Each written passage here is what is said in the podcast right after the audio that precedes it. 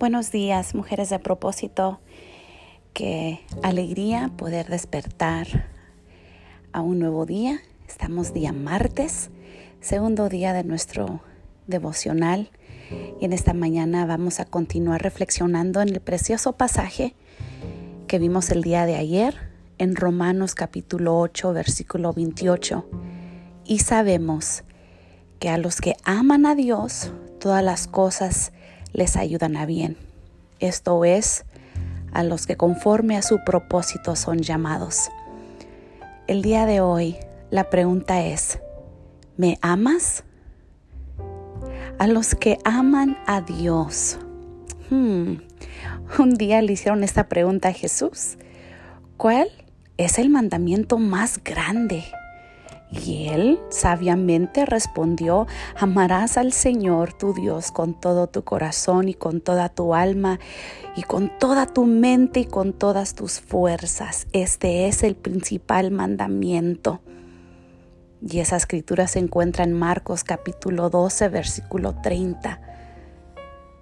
Es un mandamiento que nos deja el Señor. Amarle, amar a Dios con todo el corazón que es el, primer, la primera cosa que Él nos dice, amarás a tu Dios con todo tu corazón, la primera, alma, segunda, mente, la tercera, y todas tus fuerzas es la cuarta. vamos a ver esta primera cosa.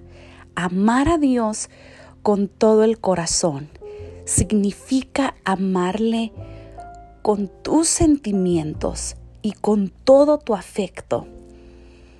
El similar a una relación de amor en la que abrimos nuestro corazón. Yo soy de mi amado y mi amado es mío. Él apacienta entre los lirios. Una escritura muy romántica en los Cantares capítulo 6 versículo 3, porque nos enseña que el amor es un sentimiento pero de igual es una decisión. Yo soy de mi amado y mi amado es mío. El segundo, amar a Dios con todo el alma es amarlo con el deseo de estar en su presencia, de estar unido a Él. En el Salmo 42, versículo 2 dice, mi alma tiene sed de Dios, del Dios vivo. ¿Cuándo vendré y me presentaré delante de Dios? Porque mi alma tiene sed de Dios. La tercera cosa es la mente. Y amar a Dios con toda la mente es amarle poniendo sus pensamientos en Él. En el Salmo 63, versículo 6, dice, en mi lecho me acuerdo de ti, pienso en ti toda la noche. Nuestro pensar tiene que ser continuamente en nuestro Dios y eso es amarle con toda nuestra mente. Y el cuarto, amar a Dios con todas las fuerzas es amarle con perseverancia, a fin de que no os hagáis perezosos, sino imitadores de aquellos por la fe y la paciencia heredan las promesas. Y esa escritura es en Hebreos 6:12. Amar a Dios con todas las fuerzas. Dios conoce nuestras debilidades, mis hermanas, hermanos, nuestros e-, errores, también nuestros horrores, nuestras faltas, pero Él busca nuestro amor. ¿Será que el día de hoy le estamos brindando al Señor todo nuestro amor con todo nuestro corazón, nuestra alma, nuestra mente y nuestras fuerzas? ¿O estamos dejando un elemento fuera? Esa es la reflexión de este día. ¿Puedo yo amar al Señor con lo que Él me pide? Dios conoce nuestro corazón. Pero usted puede imaginarse ese momento cuando, cuando Pedro negó a Jesús, cuando él, él le, le, le preguntó tres veces, Pedro, ¿me amas?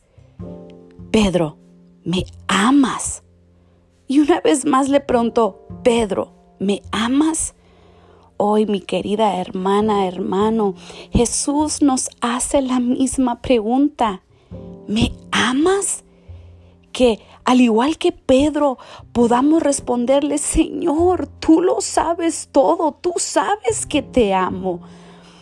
La respuesta de Jesús a esta confesión de Pedro fue, apacienta mis ovejas. Y Pedro, mis queridas hermanas, hermanos, Pedro se convirtió en la piedra sobre la cual Jesús construyó su iglesia. De hecho, después de su predicación en el día de Pentecostés, tres mil personas fueron bautizadas. Dios quiere usarnos, pero la pregunta es, ¿me amas? Como le ocurrió a Pedro. Hermana, hermano, hay un destino extraordinario que nos espera a los que aman a Dios. Dios me los bendiga.